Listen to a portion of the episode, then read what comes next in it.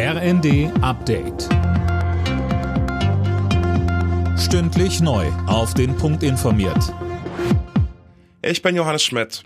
Der Ärger über die weiterhin hohen Spritpreise wächst. Wirtschaftsminister Habeck will die Befugnisse des Bundeskartellamts erweitern, um beispielsweise leichter an wettbewerbswidrige Gewinne der Konzerne zu kommen.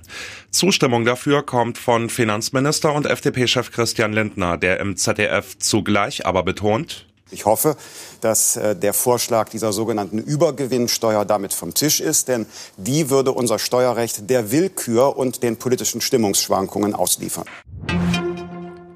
Bei der französischen Parlamentswahl gibt es vorläufig keinen klaren Gewinner. Das Wählerbündnis von Präsident Macron liegt mit der Linksallianz von Jean-Luc Mélenchon in etwa gleich auf. Ob Macron die nötige absolute Mehrheit für seine geplanten Reformen bekommt, ist also noch offen. Dass Bundeskanzler Scholz demnächst wohl doch die Ukraine besucht, befeuert die Debatte um Waffenlieferungen nochmal kräftig. Anne Brauer weiß mehr. Der ukrainische Botschafter Melnik sagte dem Spiegel, man hoffe, dass Deutschland endlich seine Versprechen wahrmache. Er forderte konkrete Daten, wann Waffen kommen.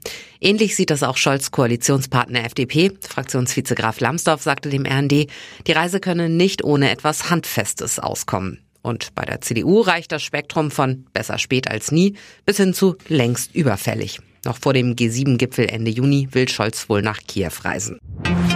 Spanien ächzt unter der ersten Hitzewelle dieses Sommers. Durch den Zustrom von Sahara-Luft sind die Temperaturen im Süden des Landes über die 40 Grad Marke gestiegen. Die Hitzewelle soll bis Mitte der Woche andauern. Ende der Woche könnte die Hitze dann auch bei uns ankommen. Und zur Formel 1. Da feiert Red Bull einen Doppelsieg beim großen Preis von Aserbaidschan.